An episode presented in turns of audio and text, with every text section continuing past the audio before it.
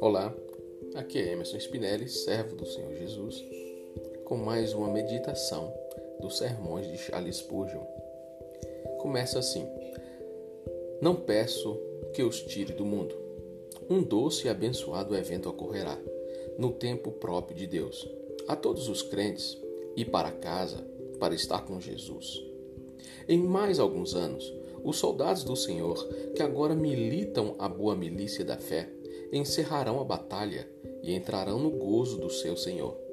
Embora Cristo ore para que o seu povo possa estar com ele onde ele está, contudo, ele não pede para que sejamos levados imediatamente deste mundo para o céu. Jesus deseja que fiquemos aqui.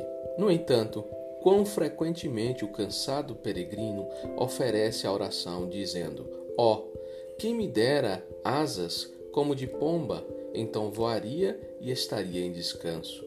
Mas Cristo não ora assim.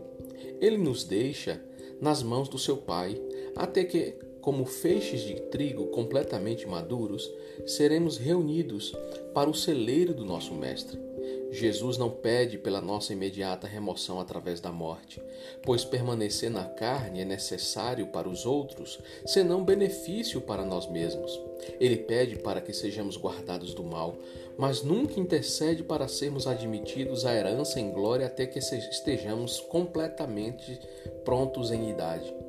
Os cristãos muitas vezes querem morrer quando tem algum problema. Pergunte a ele o porquê e dizem: porque estaríamos com o Senhor. Tememos que não seja tanto porque desejam estar com o Senhor, mas para que se livrarem dos seus próprios problemas. Do contrário, eles sentiriam o mesmo desejo de morrer em outros momentos, quando não estivessem sob a pressão das provações. Eles querem ir para casa, não tanto para a companhia do Senhor, mas para estar em repouso. É correto o desejo de partir, se pudéssemos fazê-lo com o mesmo espírito de Paulo, pois estar com Cristo é muito melhor, mas a vontade de escapar dos problemas é um desejo egoísta. Em vez disto, que o seu cuidado e desejo sejam glorificar a Deus por sua vida aqui enquanto Ele quiser, mesmo que em meio a duros trabalhos, conflitos e sofrimentos, e deixe que Ele diga: é o suficiente.